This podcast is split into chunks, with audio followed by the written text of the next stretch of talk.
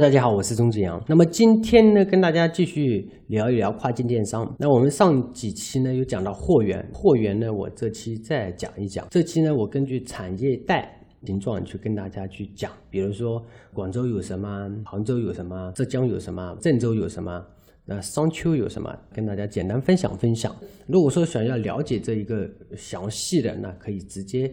在百度上搜索一个“产业带”三个字，那你就能够在幺六八八网站上面看到相对应的一些信息。那我简单跟大家先分享一下，比如说女装类的，女装有虎门的女装、郑州的女装，还有株洲的女装。株洲的话就是湖南，在我们印象当中，可能说女装相关方面的都是杭州啊、广州啊，但其实像郑州、株洲都有比较大的优势。男装有石狮的男装啊，浙江的男装，还有广州的男装。那内衣有什么？有汕头的文胸，是吧？义乌的内衣，诸暨的袜子。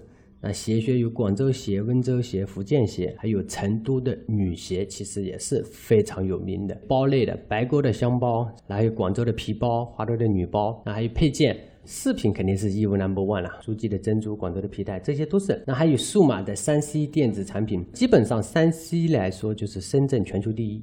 那所以是关于三 C 电子产品，也就是电子电脑配件了。然后这些基本上都是跟深圳周边产的东西会比较多一些。那一些生活中的小家电呢，比如说中山的空调扇、宁波的挂烫机、金华的按摩器、东莞的电吹风，这些都是。在要么江浙沪，要么珠三角，这个是有集中性的产业带，这个没办法。那比如说还有运动用品，运动用品相关，那有广州的运动套装啊，还有户外设备，比如晋江的冲锋衣啊，威海的渔具，就山东威海钓鱼的渔具，其实在跨境电商市场上，渔具一直是个比较 OK 的一个产业链。还有内衣相关的，比如说葫芦岛的内衣呀，就是这相关的葫芦岛的内衣也是比较有名的一个产业带。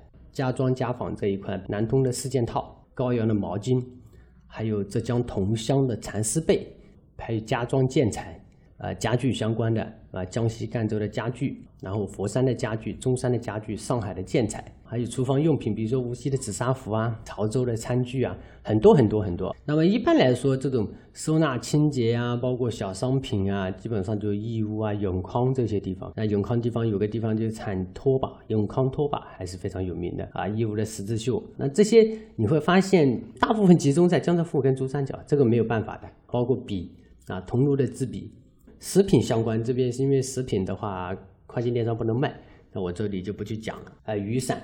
上前的雨伞，还有童装，比如说童装来说，比如说有青岛即墨的童装，广州童装的话，主要集中在佛山，佛山的童装，还有织里的童装，还有什么商丘的童装啊，针织类的商丘的童装。但是其实我告诉你，商丘的这个。比如说爬服，它能做到四块五一件，非常非常非常便宜。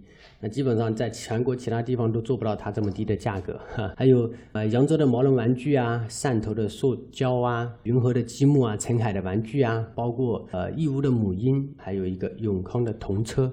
啊，婴儿车嘛，还有萍乡的婴儿车，这些都是比较有名的，这些都是我们身边可能能够碰到的。但是你正规听下来，感觉如果是在东北的朋友，感觉还是没有什么产业带。确实啊，不过东北长春那边有一个产地是产袜子的，也是这几年兴起来的一个产业带。在身边来说，如果说要做货，不管你是在新疆也好，在内蒙也好，你只要是做关于生产性、工业性的相关的，基本上就集中在江浙沪或者珠三角，这个是不可否认，也不。无法反驳的一个事实，所以那有的朋友会考虑，我该怎么去做？这些货都不在我身边，比如说我是在湖北，或者我是在河北，那我该去怎么去做这些产品？那我想卖男装，那我怎么办呢？货又不在我边上，难道把货？寄过来囤到自己家里，然后才能去做跨境电商吗？不是这样子。其实，在江浙沪，包括在珠三角这边，都有非常完善的一件代发、代发海外的整个一套体系。有服务商在做，也有的供应商在做，也有的是平台自身在做。比如说虾皮，那么你就可以直接供应商这边打包好货，然后寄送到这个第三方中转仓，然后他帮你贴好国际面单，然后再送到虾皮的仓库就 OK 了。这个整个商业链条当中都是非常完善、非常成。熟的，我们都可以利用完善成熟的商业链条，然后去做这么件事情。当一个商业形态你不了解的时候，你觉得可能它非常落后。其实带你进去之后，你会发现所有的各种各样的服务商都在慢慢的起来。当然还没有像国内这么这么完善。但是话说回来，所有的跨境电商的各种的服务的链条都像国内这么完善了。那也就没有大家什么事情了，都是大卖家垄断了。现在正因为万物待新，所以各个地方都是机会，各个地方我们都可以进行切入，只要我们愿意。那么这期就分享到这里，如果大家还有什么疑问，可以直接来找到我，我的微信是千鸟六六八八，千鸟的拼音加上数字六六八八，谢谢。